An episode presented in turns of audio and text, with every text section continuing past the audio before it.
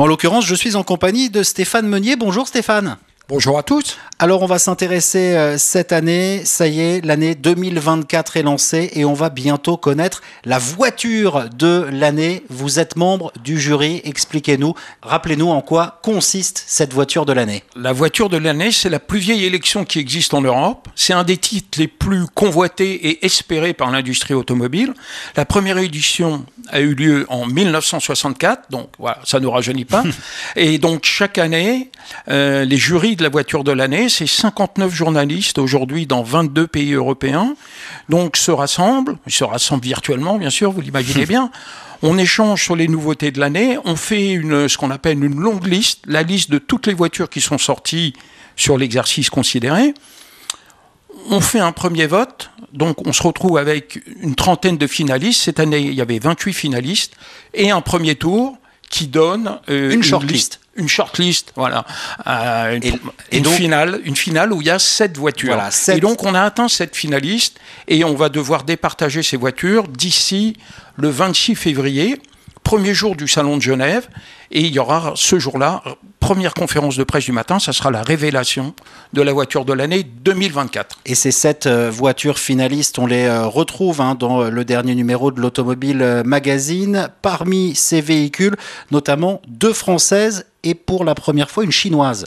Voilà, c'est un petit peu l'événement, le, premier événement de, de cette élection 2024, c'est que on retrouve une BYD Seal, donc c'est une grosse voiture qu'on ne connaît pas encore bien parce que BYD est en train de s'installer euh, en France. Donc c'est une grande berline, toute électrique, qui est, euh, il faut pas se cacher, directement concurrente de, des Tesla qu'on connaît bien. Euh, donc ça, c'est la surprise, parce que on a eu une voiture coréenne qui a gagné il y a deux ans, qui a été voiture de l'année. Il y a eu des voitures japonaises par le passé qui ont été euh, voiture de l'année, élues voiture de l'année, mais jamais de voiture chinoise en finale. C'est la première fois.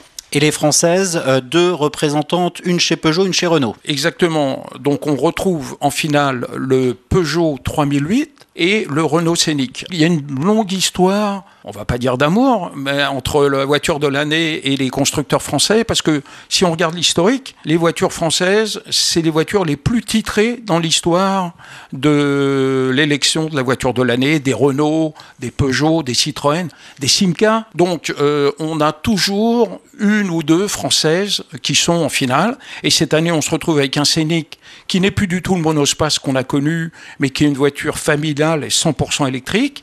Et puis, on se retrouve aussi avec ce Peugeot 3008, qui est le SUV qui a plu à, tant de, de nos concitoyens et qui revient en version électrique, en version hybride et hybride rechargeable. En 2023, c'est la Jeep Avenger, petit SUV euh, électrique et hybride, qui l'a euh, emporté. On est toujours sur des euh, véhicules multi-énergie hein, cette année. Alors, il y a des véhicules effectivement multi-énergie, comme la Peugeot 3008, comme la BMW série 5, qui existe en électrique, en hybride, en essence, en diesel. Euh, vous avez des voitures 100% électriques, comme la BYD Seal, comme la Volvo EX30, comme le Renault Scénic et comme la Kia EV9.